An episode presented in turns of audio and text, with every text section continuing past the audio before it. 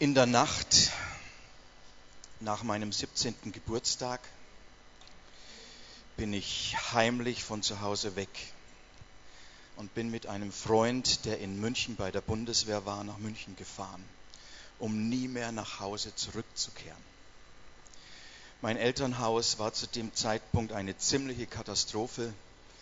Mein Vater war sehr gewalttätig und es war enorm schwierig, da zurechtzukommen. Und ich entschloss mich irgendwann zu gehen. Und das war dann in dieser Nacht so weit, als mein Freund nach München in die Schleißheimer Straße, in die Knecht-Ruprecht-Kaserne fuhr und hat mich dann vorher ausgeladen. Ich hatte meinen Schlafsack dabei und bin dann in so ein äh,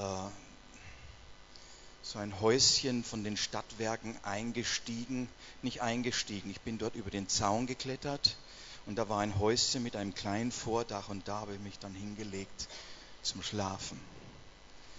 Und habe dann versucht, die nächsten Wochen mich mehr schlecht als recht durchzubringen, indem ich mir meinen Lebensunterhalt in den verfügbaren Läden zusammengeklaut habe, was ich gebraucht habe. Schließlich hat sich mein Leben einigermaßen normalisiert. Ich wohnte dann in einer Wohngemeinschaft und als ich dann 18 war, bin ich nachts häufig aufgewacht, schweißgebadet und hatte eine Sehnsucht nach einer heilen Beziehung zu meinem Vater, der nicht einmal mein richtiger Vater war, sondern nur mein Stiefvater. Ich hieß ursprünglich Ullmann und nicht Kerkel. Mein leiblicher Vater hieß Schneider. Und der angeheiratete Mann von meiner Mutter hieß Kerkel, deswegen heiße ich Kerkel, wie der ehemalige Landrat von Miesbach. Nicht verwandt und nicht verschwägert. So, aber diese Zeit, wo ich nachts immer wieder aufgewacht bin mit dieser Sehnsucht und ich musste wirklich weinen, ich, ich, ich wachte weinend auf, und habe so gelitten unter dieser zerbrochenen Beziehung zu meinen Eltern und besonders zu meinem Vater, der nicht mein Vater war. Es war eine so starke Sehnsucht danach, eine heile Beziehung zu haben. Ich habe diesen Mann geliebt, obwohl es unbeschreiblich ist, was er uns angetan hat. Komisch, gell? Es ist wirklich seltsam, wie Kinder reagieren, wie Kinder in die Beziehungen zu den Eltern hineingebracht sind und was dann in ihrem Herzen vor sich geht. Als ich mit 25 zum Glauben kam, ich habe meinen Vater 20 Jahre nicht angesehen, ja, bin nicht mehr nach Hause gefahren. Erst als er schwer krebserkrankt war, bin ich dann nach Hause. Da war er geschieden in der Zwischenzeit. Jedenfalls, als ich dann 25 wurde, kam ich zum Glauben. Jesus kam in mein Leben. Und in einer Nacht hat sich mein Leben radikal verändert. Manchmal fuhr ich nachmittags oder mittags zum Essen nach Hause von meiner Arbeit damals. Und auf der Hinfahrt dann wieder zurück in die Arbeit, ich glaube, ich habe das, das habe ich schon mal erzählt, stehe ich mit meinem Auto an der Kreuzung im Olympiazentrum Hanauer Straße und plötzlich höre ich, wie der Heilige Geist mir sagt, wie, wie Gott zu mir spricht und sagt, ich bin dein Vater und ich werde dir alles wieder erstatten. Ich bin dort am Steuer in Tränen ausgebrochen, konnte nicht mehr weiterfahren, bis die anderen gehupt haben. Dann fuhr ich rüber auf die andere Seite und habe mich dann an den Rand hingestellt und habe dann 20 Minuten gebraucht, um mich wieder zu beruhigen, um mich zu fassen. Aber das war ein Teil dessen, was mein Herz diesbezüglich absolut zur Ruhe gebracht hat. Wo ich wusste, jetzt bin ich zu Hause. Ich bin angekommen. Ich bin daheim. Ich weiß natürlich auch aus seelsorgerlicher Erfahrung, dass nicht wenige ihre Probleme haben mit dem Vaterbild Gottes. Dass Gott ein Vater ist. Und es ist halt immer so eine Matrix, die häufig darüber liegt, aus der Erfahrung mit dem eigenen Vater, der nicht gut war unter Umständen. Und man vergleicht es mit Gott und das Herz kommt nicht zur Ruhe und man kann sich vielleicht nicht so fallen lassen in Gott, den Vater, den ja Jesus offenbart, und wo er gekommen ist, um uns zum Vater wieder heimzuführen und zurückzubringen. Aber eines weiß ich, dass wir ankommen sollten zu Hause. Dort, wo wir wirklich hingehören. Im Vaterhaus Gottes. Daheim zu sein bei ihm. Das ist die große Sehnsucht unseres Herzens, ob wir das wissen oder nicht. Jeder Mensch hat Sehnsucht danach. Aber nicht jeder geht auf dieses Angebot ein und lässt sich finden und wieder nach Hause führen.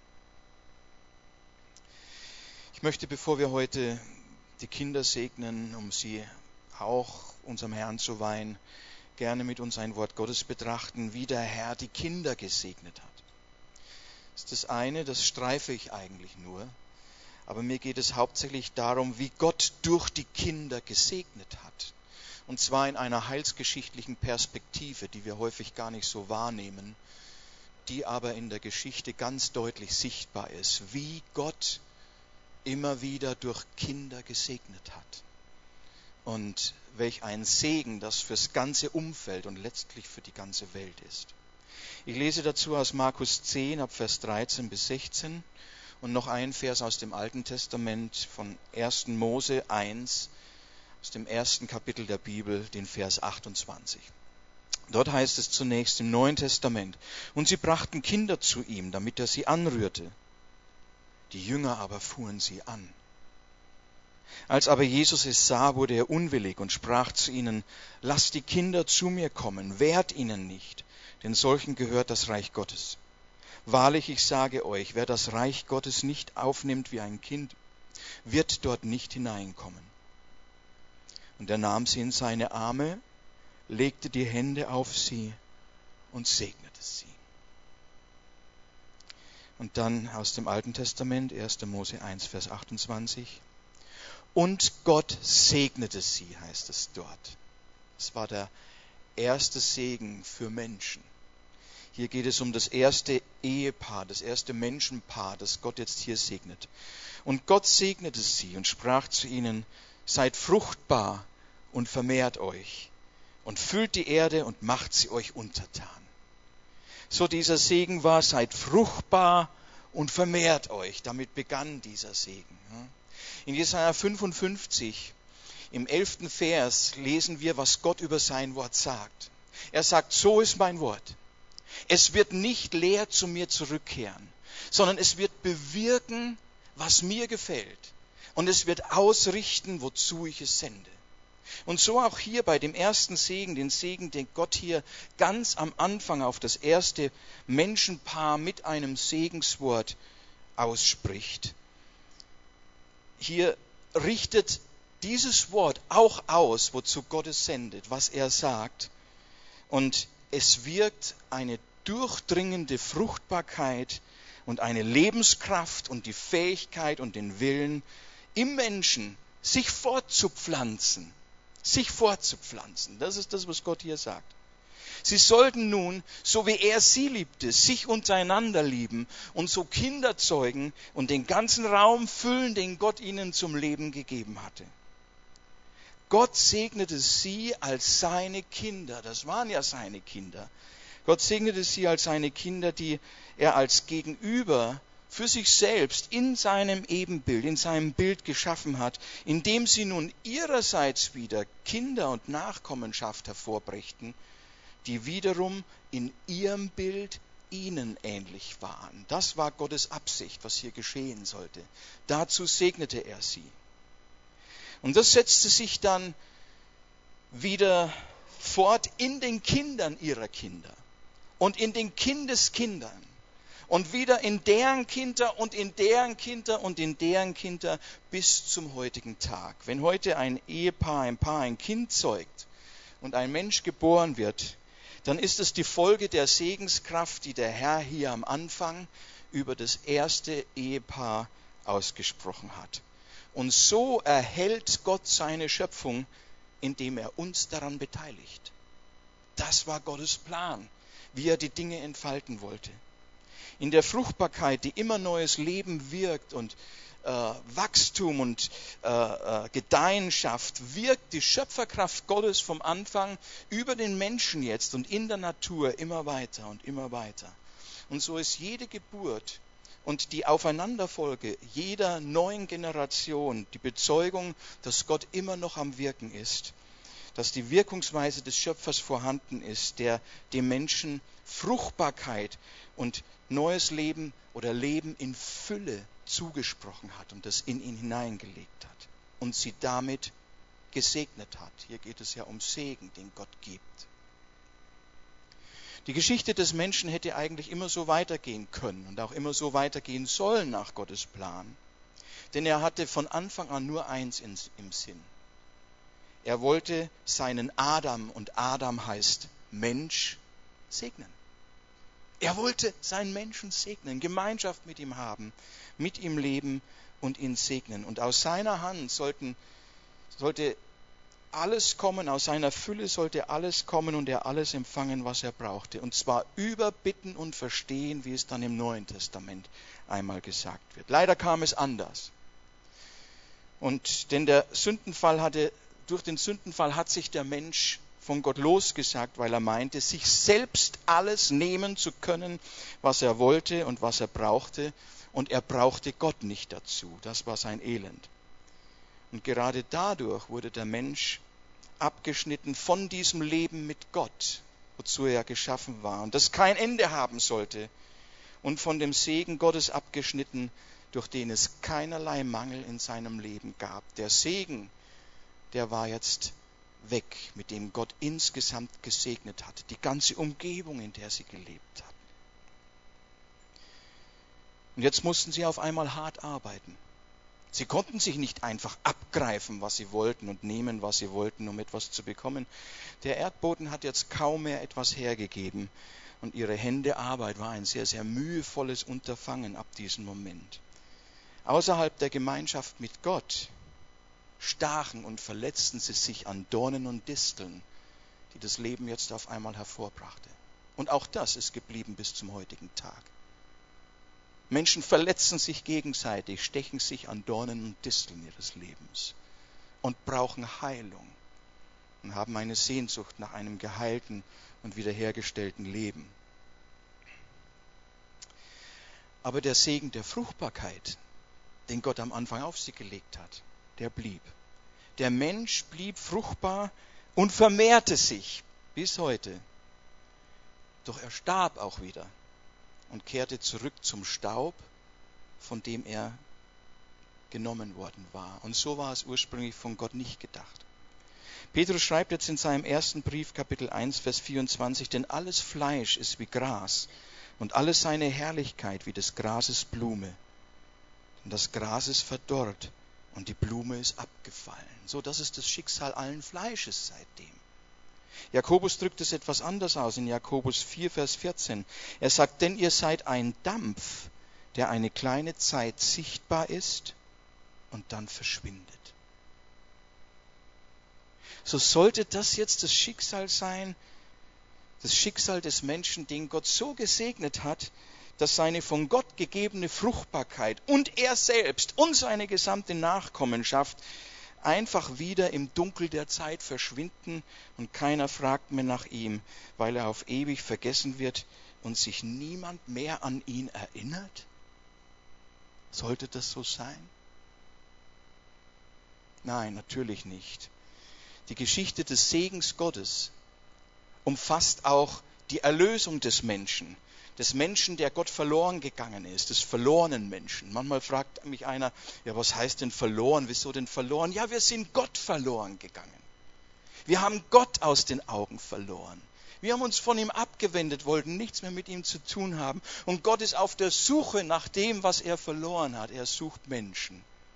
So, und deswegen ist das Nein des Menschen gegenüber Gott nicht das letzte Wort, sondern das Ja Gottes zum Menschen ist das letzte Wort, das alles wieder gut macht und wo Adam der Weg zurückgewiesen wird in die Gemeinschaft mit Gott, ins Haus des Vaters, zurück in die Gegenwart Gottes, hin unter seinen Schutz und unter seinen Segen. Das brauchen wir, dass wir wieder unter seinen Segen kommen. So nachdem Adam gestorben war, findet Gott viele Generationen später einen Nachkommen von ihm, der kinderlos war. Kinderlosigkeit war zu diesem Zeitpunkt durchs ganze Alte Testament hindurch eine schwere Schmach. eine demütigende Schmach und galt als Entzug des Segens. Es war das Gegenteil von Segen, keine Kinder zu haben. Eine große Nachkommenschaft dagegen bedeutete großes Segen. Der Mangel an Nachkommenschaft oder Kinderlosigkeit war das Gegenteil. Und als jetzt Gott zu Abraham kommt, sagt er, ich will dich segnen. Und daraufhin sagt Abraham folgerichtig Folgendes, nämlich in 1. Mose 15, Vers 2 können wir das lesen. Da sagte Abraham, nachdem Gott sagt, ich will dich segnen, da sagte Abraham, Herr, was willst du mir geben? Ich gehe ja kinderlos dahin. Und Erbe meines Hauses, das wird mein Knecht Eliezer sein. Totale Enttäuschung. Mit was sollte Gott segnen, wenn er kinderlos ist? Und Abraham sagte, siehe, du hast mir keine Nachkommen gegeben, und der Knecht meines Hauses wird mich beerben. Und dann einige Verse weiter lesen wir, doch siehe, das Wort des Herrn geschah zu ihm. Nicht dieser wird dich beerben, sondern der aus deinem Leibe hervorgeht, der wird dich beerben. Und er führte ihn hinaus und sprach, blicke doch auf zum Himmel und zähle die Sterne, wenn du sie zählen kannst. Und er sprach zu ihm, so zahlreich wird deine Nachkommenschaft sein. Wow. Und Abraham glaubte Gott und Gott rechnete es ihm als Gerechtigkeit an. Dieser Glaube des Abraham, dass Gott ihm Nachkommenschaft gibt, dass das Kind, das Ersehnte kommen würde, darüber sagt Gott, weil du mir das glaubst, bist du richtig in meinen Augen. Du bist gerecht gemacht vor Gott. Weil du mir vertraust, wirst du Segen ererben. Deshalb bist du recht in meinen Augen, weil du dich nicht abwendest, sondern mir glaubst.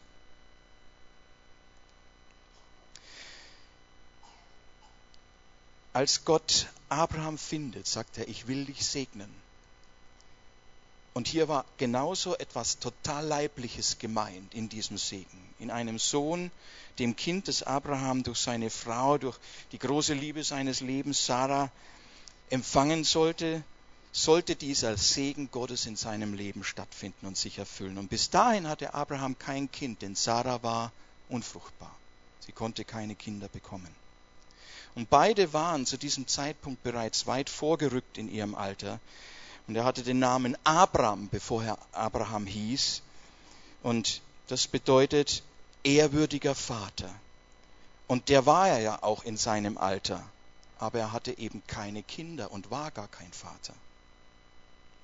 Als Gott nun zu ihm kommt und ihn segnet, dann gibt Gott ihm auch einen neuen Namen und sagt ihm, du sollst von jetzt an nicht mehr Abram heißen, das heißt ehrwürdiger Vater, sondern Abraham soll dein Name sein, was bedeutet Vater einer Menge. Und so wurde aus dem ehrwürdigen Vater ein Vater einer Menge, der aufgrund seines Alters ja hohen Respekt genoss und längst hätte Großvater sein sollen, aber noch nicht einmal Vater war, geschweige denn Großvater. Aber der Segen, den Gott verheißen hatte, der würde kommen. Allerdings nicht aufgrund der Möglichkeiten, die ein Ehepaar normalerweise hat, aufgrund der Fruchtbarkeit, mit der Gott ja auch gesegnet hat. Aber die Fruchtbarkeit ist nach dem Sündenfall nur noch vorübergehend gewesen. Und Sarah war schon im fortgeschrittenen Alter und die Fruchtbarkeit ihres Leibes hatte längst aufgehört und war erstorben. Gott wollte sie segnen, indem er sie zur Mutterschaft segnete und ihr über die geeignete Zeit, heißt es im Römerbrief, ein Kind schenkte, gerade dann, als alle Hoffnung verloren war. Das war Gottes Plan, als alles dahin war. Und diesen Segen, den konnten sie sich jetzt nicht einfach nehmen, wie Eva am Anfang, die Mutter allen Lebens, alles einfach genommen hatte, was sie wollte, weil sie meinte, Gott nicht zu brauchen. Der Segen, den Gott dem Abraham verheißen hatte, war nicht machbar war nicht machbar. Aber Abraham glaubte Gott, heißt es, und er vertraute dieser Zusage, dass Gott einen Segen gibt, der ihn wieder mit dem Leben verbinden würde, das einst von Abraham verspielt wurde. Die Zuwendung Gottes für ihn, dass sein Leben nun eine Zukunft haben sollte und nicht ins Leben laufen würde, lag in diesem Segen. Als Gott zu ihm kommt, schließt er einen Bund mit dem Gottfernen, mit dem Abraham und mit allen Gottfernen und begründet darin eine ganz neue Gemeinschaft mit ihm. Abraham durfte nach Hause umkehren. Und dieser Segen, der Abraham galt, geht weit über ihn hinaus und umfasst nicht nur Abraham und seine Kinder und seine Kindeskinder, die sehr fruchtbar waren und sich immer weiter fortpflanzten und zum Volk Israel wurden, sondern zielt bis eine, in eine ferne Zukunft und schließt die gesamte Menschheit mit ein. In dir, sagt Gott zu ihm, sollen gesegnet werden alle Geschlechter der Erde. In deinem Samen, in deinem Nachkommen sollen alle gesegnet werden. Und der Apostel Paulus macht im Neuen Testament, im Galaterbrief darauf aufmerksam, dass hier von einem die Rede ist, im Singular, von deinem Nachkommen soll der Segen ausgehen, von einer Person. Durch einen seiner Nachkommen sollte der von Gott entfremdete Mensch wieder Zugang zu Gott bekommen. Und viele Generationen später prophezeit Jesaja in Jesaja 7, siehe, eine Jungfrau wird schwanger werden und einen Sohn gebären und wird seinen Namen Immanuel nennen. Und das heißt, Gott ist mit uns. Und in seiner Vorausschau sagt Jesaja, ein Kind ist uns geboren, ein Sohn ist uns geschenkt, die Herrschaft ruht auf seiner Schulter und sein, und sein Name heißt starker Gott, Friedefürst, Vater der Ewigkeit. So dieses Kind aus der Nachkommenschaft Abrahams, der ja lange kinderlos war, sollte der Segen sein, mit dem die gesamte Menschheit nun gesegnet werden sollte. Und nochmal weitere 700 Jahre danach nach der Prophezeiung von Jesaja heißt es plötzlich, dass eine Jungfrau in Nazareth in Galiläa schwanger wird.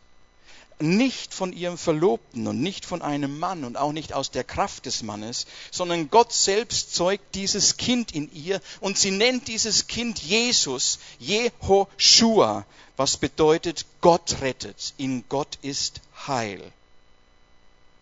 Der Segen Abrahams, der allem neues Leben geben sollte, der kam jetzt wiederum durch ein kleines Kind in die Welt, winzig und ohne Aufsehen, sodass die Welt nicht einmal Notiz davon nahm, von diesem Kind. Und doch sagt die Bibel, wer jetzt dieses Kind aufnimmt, der sowohl Gottes Sohn als auch Menschensohn, Sohn Adams ist, dem gilt der ganze Segen. Der wird von Gott aufgenommen und angenommen, wird mit ihm leben und dieses Leben wird nie vergehen.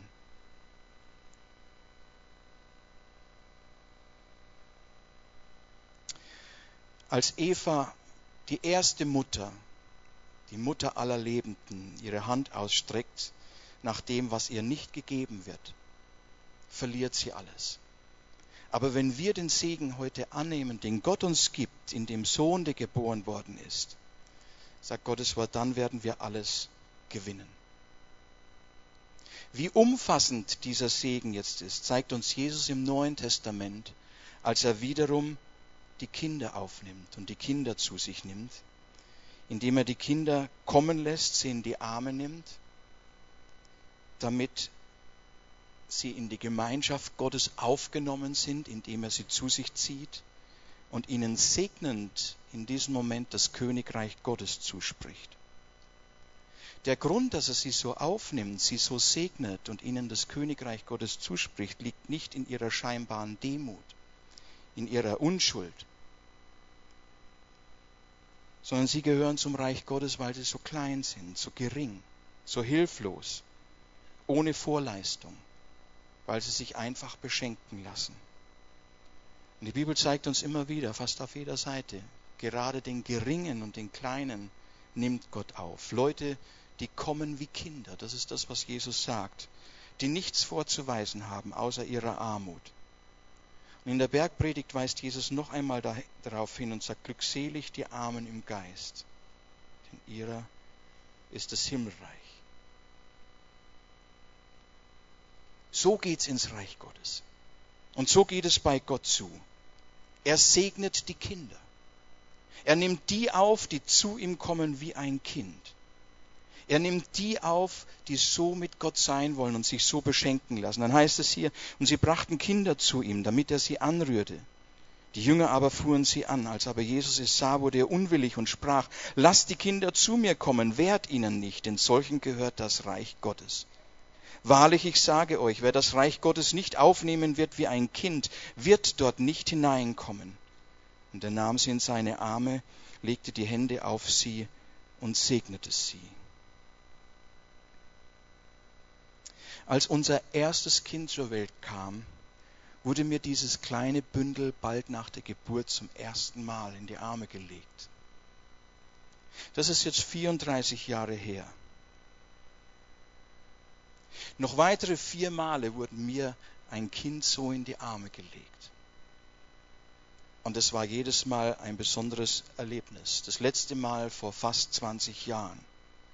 Und jedes dieser fünf Kinder, das Gott uns als Segen gegeben hat, war und ist seitdem ein besonderer und bleibender Segen, der bis heute mein und unser Leben bewegt und erfüllt. Bei jedem Kind, das Gott gegeben hat, war das von unserer Seite her Liebe auf den ersten Blick. Und ich bin überzeugt, bei einem Kind ist es ähnlich. Und eines war klar, ich würde dieses Kind nie mehr wieder hergeben. Nie mehr. Es war mein Kind. Ich würde alles für dieses Kind tun, selbst wenn ich dafür sterben müsste, um es zu retten. So, und obwohl alle unsere Kinder mittlerweile groß und erwachsen sind und zumindest die zwei Ältesten jetzt gerade auch dabei sind, selbst eine Familie zu gründen, hat sich daran bei uns nichts geändert. Das ist immer noch dasselbe. Unsere Kinder stehen heute auf eigenen Beinen und haben, die Großen zumindest, einen guten Beruf, können sich selbst versorgen, können selbst für sich sorgen. Aber sollte aus irgendeinem Grund irgendetwas sein und sie geraten in Schwierigkeiten, werden wir definitiv nichts unversucht lassen, um ihnen zu helfen. Als sie das erste Mal in meine Arme gelegt wurden, unser Ende zum Beispiel vor 34, über 34 Jahren, da brauchte mir niemand erklären, was jetzt zu tun ist. Es war sonnenklar, von nun an würde ich für dieses Kind sorgen. Dieses Kind war ein so gewaltiger Segen für mich und für uns, dass wir uns vorher nicht vorstellen konnten. Und natürlich lag es jetzt in unserer Obhut. Und wir würden für alles sorgen, was dieses Kind braucht. Logisch. Kleidung, Nahrung, Dach über dem Kopf. Das waren die äußersten, die äußeren Gegebenheiten, die uns oblagen als Eltern. Aber ein Zuhause sollten natürlich unsere Kinder haben, wo sie, wo sie geschützt waren, wo sie aufwachsen konnten und gedeihen konnten und sich entwickeln konnten, wo sie geliebt waren, wo sie angenommen waren, auch dann, wenn sie mal etwas anstellten, wenn die Dinge mal nicht so rund liefen. Und wenn es mal Ärger gab. Oder Sorgen. Aber eines sollten sie immer wissen, dass sie immer kommen konnten. Und dass die Liebe ihrer Eltern nie aufhört, egal was passiert. Und egal was auch geschehen mag. Und manchmal wurde das natürlich auf die Probe gestellt. Aber es hat sich nichts geändert daran. Denn Elternliebe hört nie auf. Elternliebe hört nie auf.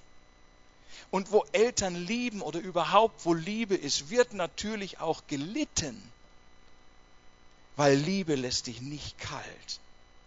Liebe interessiert sich, Liebe ist nahe, Liebe sucht die Nähe, Liebe möchte helfen, Liebe möchte geben und leidet darunter, wenn Dinge nicht so laufen.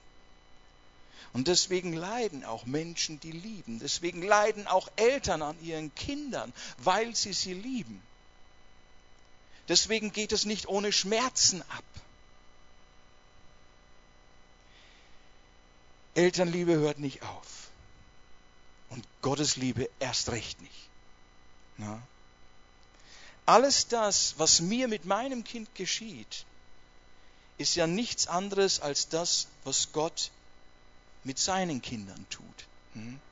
Elternliebe ist nichts weiter oder unter, ist unter anderem ein Gleichnis für die Liebe Gottes, in dessen Bild wir geschaffen sind und der uns damit zeigen will, wie ein Kind seinen Eltern vertraut und von ihnen geliebt wird, so wir von ihm.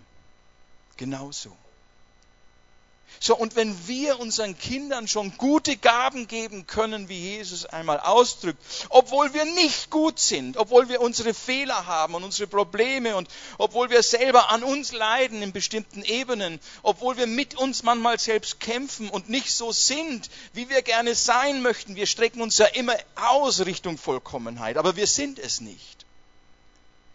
Deshalb sagt Jesus, wie viel mehr wird Gott, der gut ist, seinen Kindern Gutes geben.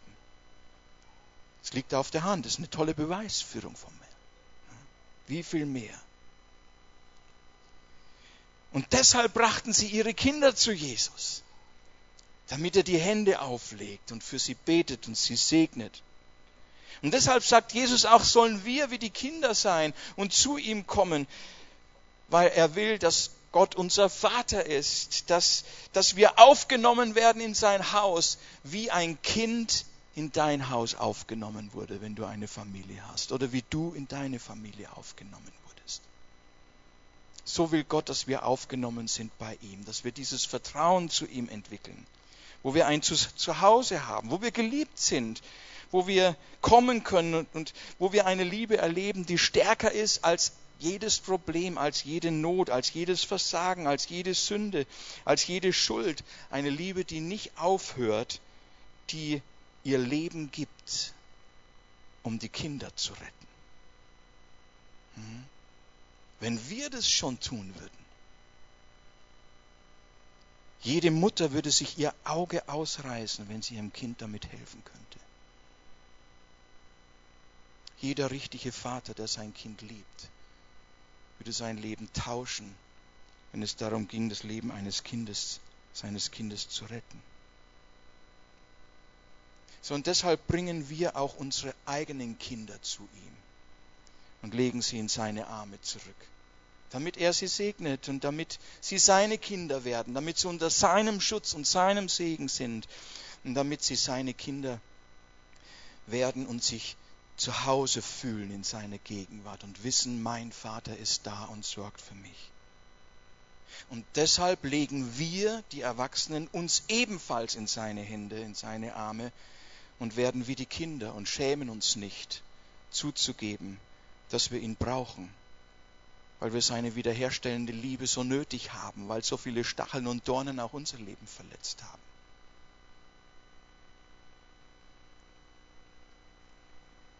Gott liebt seine Kinder, ihr Lieben.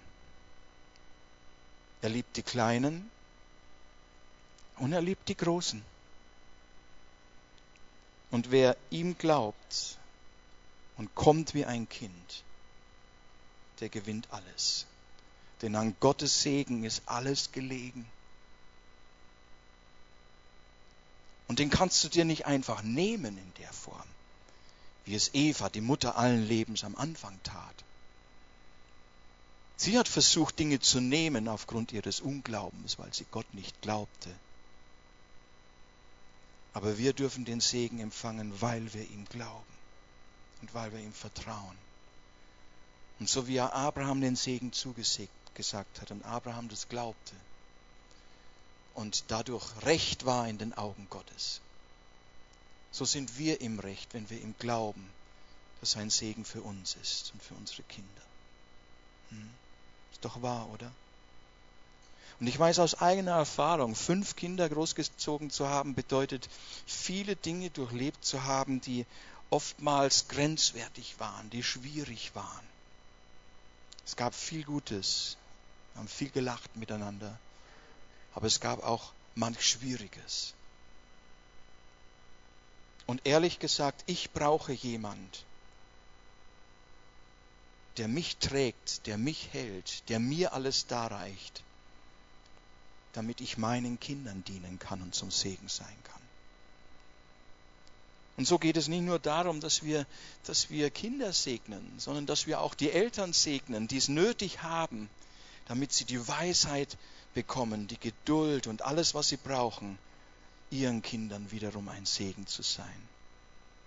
Gott hat die Kinder zu einem Segen für die Eltern gemacht, aber ebenso die Eltern für die Kinder. Und dieser Segen, der kommt eben auch von Gott. Und ich stand manchmal und wusste nicht, wie gehst du damit um? Einmal kommt mein Sohn nach Hause, da war er noch so klein, wir waren noch in Hessen. Und ich bekam einen Anruf aus dem, aus dem Spielwarengeschäft in Niedernhausen. Wir haben Ihren Sohn beim Clown erwischt. Er hat eine Pistole geklaut. Aber nicht nur eine. Er hat es so gut gemeint, dass er für seinen Freund auch gleich eine mitgehen hat lassen. Und er kam zitternd nach Hause.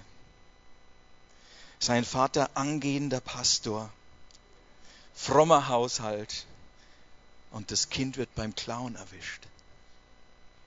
Was macht man da? Was tut man da? Nun, er hatte mit dem Schlimmsten gerechnet, ehrlich gesagt. Und damals war es schon noch so, äh, dass hin und wieder der Watschenbaum umgefallen ist, wenn Dinge nicht so gelaufen sind und wenn es notwendig war. Darf man heute nicht mehr. Haben wir auch mit den anderen Kindern nicht mehr dann gemacht. Ja, aber die letzte, die hat gar nichts mehr abbekommen, weil da haben wir uns einfach entschieden, nein, das wird nicht, nicht mehr sein. Ja, das wird nicht mehr sein. Darf man auch nicht sagen heute, geschadet hat's nicht. Hm. Wird teilweise auch nicht mehr verstanden. Ja. Allerdings, wie ich wie ich sehe, wie manchmal heute in der Kindererziehung Kinder aufbegehren und, und Frechheiten sich erlauben, Dinge an den Tag legen.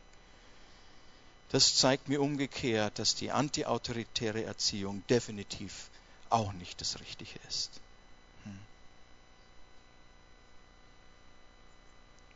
Jedenfalls, er kam zitternd nach Hause und wusste nicht, was wird heute geschehen das Schlimmste befürchtet. Und dann ich, okay, die Frau so und so hat angerufen, wir wissen, was passiert ist. Ich möchte dich zum Essen einladen. oh, das so groß. Komm, wir gehen miteinander essen. Und dann sind wir in irgendein Restaurant gefahren, haben miteinander gegessen. Er durfte sich das größte Schnitzel aussuchen, das es gab. Nicht als Belohnung für seine Tat, natürlich nicht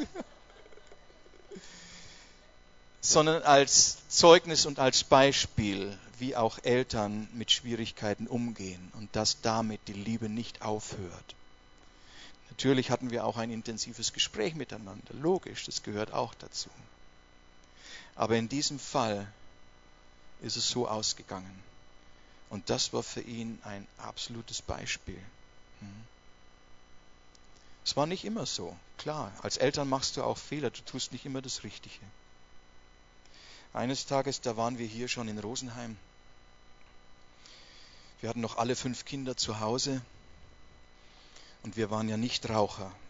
Kurz nach unserem Gläubigwerden wurden wir total befreit von Zigarettenrauch. Und wir haben nie geraucht. Und eines Tages, wir liegen im Bett nachts, äh, unsere Mädels fingen an, hin und wieder wegzugehen. Und ich habe gemerkt, unten ist die Tür auf, die reden da noch mit anderen und so weiter. Und Zigarettenrauch drang bis in unser Schlafzimmer. wir, wir haben versucht zu schlafen, das gelang dann auch. Und ich habe dann wieder mal überlegt, was machst du denn jetzt? Wie gehst du denn damit um? Sollst du sagen, hey, hör jetzt auf zu rauchen? Wir rauchen hier nicht. Ja, wir sind befreit vom Rauchen. Ich hätte auch irgendwie eine fromme, eine fromme Predigt halten können, wäre auch möglich gewesen, aber ich entschloss mich, das nicht zu tun. Ich habe mir dann am folgenden Tag eine Schachtel Marlboro gekauft.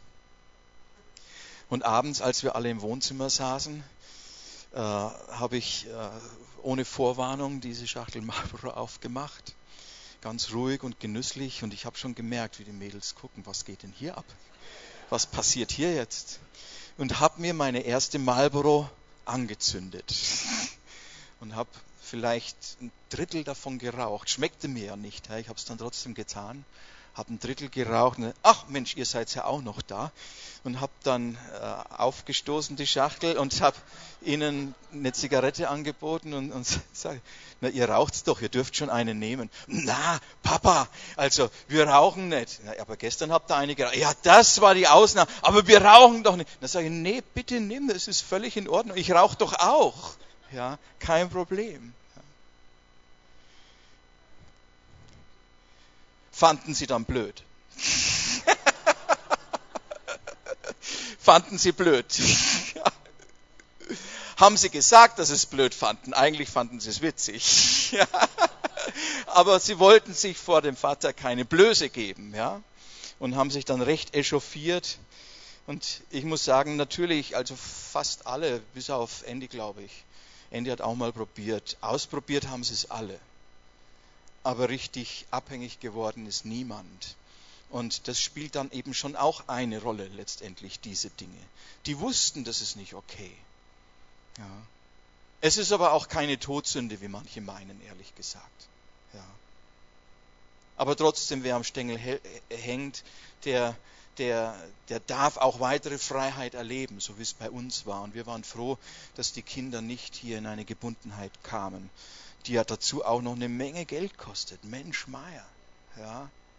ja wenn wir das heute hätten, würde mir ein Passat oder irgendwie sowas zulegen. Ja. ja. Könnte ich bar bezahlen. so, ihr Lieben, Gott gibt uns Kinder. Er segnet uns durch Kinder. Er hat uns erlöst durch ein Kind, das gekommen ist. Er segnet die Kinder. Und er sagt zu uns, werdet wie die Kinder, damit ihr den Segen empfangt, den der Vater für euch hat. Und durch die Heilsgeschichte gibt er uns ein Beispiel und sagt, jetzt seid selbst ein Beispiel euren Kindern. Ich möchte bei der Gelegenheit auch die Eltern ermutigen, nicht nachlässig zu sein. Wir merken schon, manche Eltern sind nachlässig. Zum Beispiel, wenn hier am Sonntag den Kindern gedient wird, wenn sie Dinge aus Gottes Wort lernen, wenn ihnen etwas beigebracht wird, wenn über die Bibel gesprochen wird und all diese Dinge. Meint nicht, das kommt automatisch bei ihnen, bloß weil ihr Christen seid. Das kommt gar nicht automatisch.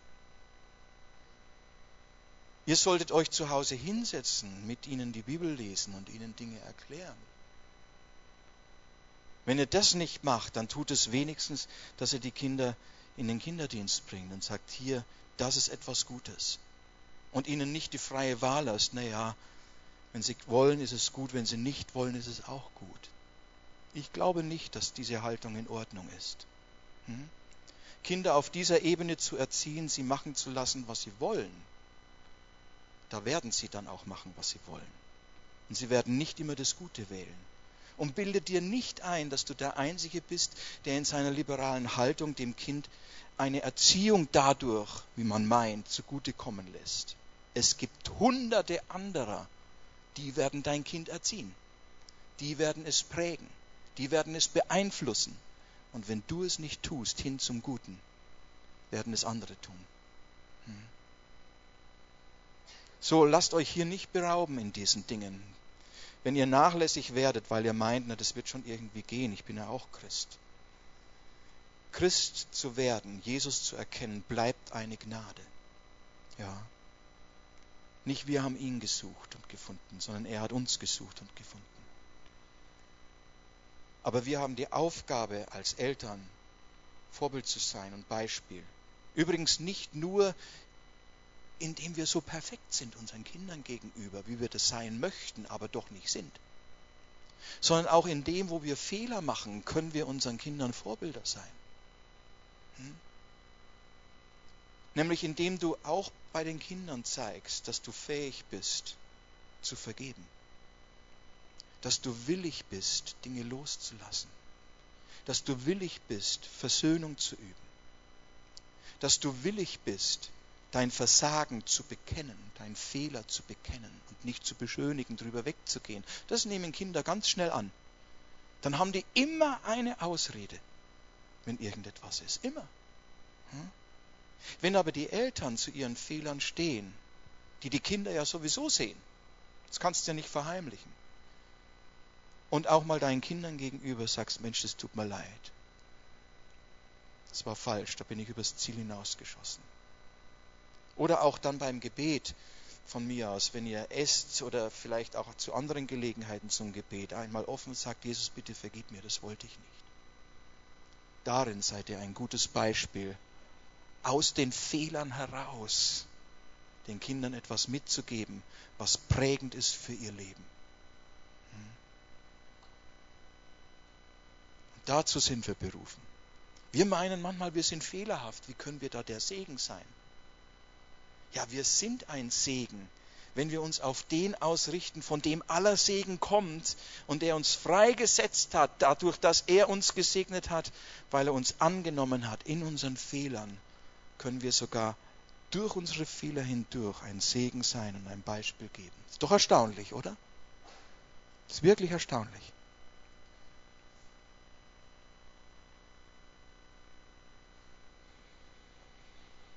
Vielleicht sollten wir mal die Geschichten so erzählen, die ihr auch so habt, ja, mit euren Kindern. Wo ihr so richtig reingetappt seid und Brachialfehler gemacht habt. Aber auch, wo ihr Dinge gut gemacht habt, wo die gut gelaufen sind, wo Dinge, wo etwas Gutes herausgekommen ist, weil ihr richtig gehandelt habt. Hm? So auch darin sollten wir uns ermutigen und unterstützen in diesen Dingen. Ehrlich gesagt, es ist nicht so leicht, Familie zu haben, Ehe zu führen. Deswegen haben wir hier mit Max und Doris und Hans und Maria auch immer wieder dieses Angebot, über Ehe zu sprechen, über diese Dinge zu reden, sich gegenseitig zu ermutigen. Wie kann Ehe gelingen? Das war ja immer wieder ein und ist immer wieder ein Thema. Warum tun wir denn das? Ja, weil es so oft misslingt. Natürlich sind auch Kinder darin die Leidtragenden. Hm. Wir wollen uns ausstrecken das Richtige zu lernen. Und dazu gehört, dass wir aufhören, so zu tun, als ob wir alles könnten. Wir können es nämlich nicht. Können es nicht. Aber deswegen sagt Jesus, kommt her zu mir, die ihr so mühselig und beladen seid. Ich will euch erfrischen. Lernt von mir, sagt er. Lernt von mir. Und auch darin bleiben wir Lernende. Vielleicht noch ein, ein letztes. Ist meine Jessica noch hier? Nee.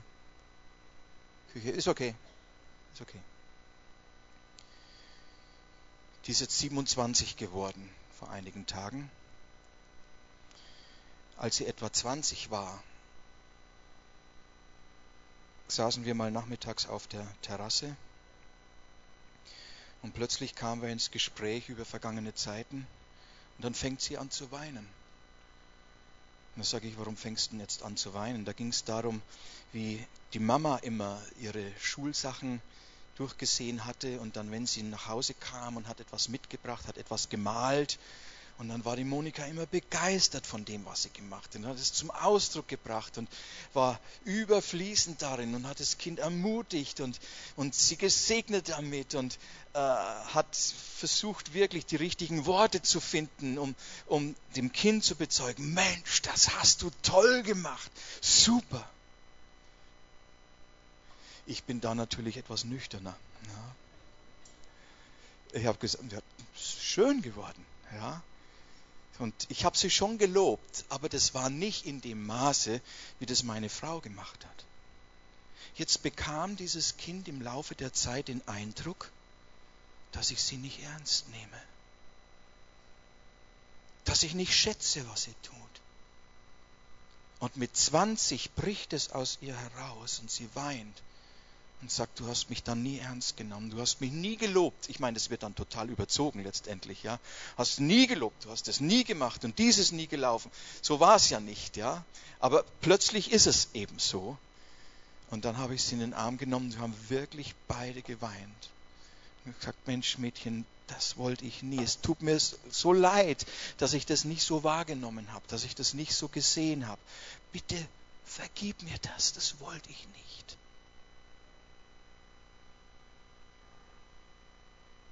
Du, mir ist da kein Zacken aus der Krone gefallen. Ganz im Gegenteil. Ganz im Gegenteil. Und das geht, gehört dazu, wenn wir ein Segen für unsere Kinder sein möchten, weil wir es eben nicht immer sind. Das ist aber nicht böser Wille, sondern es geschieht einfach aufgrund unseres Menschseins. Wir sind Menschen. Wir machen Fehler. Wir wollen es richtig machen. Wir wollen das Gute und trotzdem kommt manchmal nicht das Gute dabei heraus. Hm? Ich denke, allen Eltern geht es so, oder? Gibt es die perfekten Eltern? Gibt es nicht. Und deswegen ruft uns der Herr zu sich.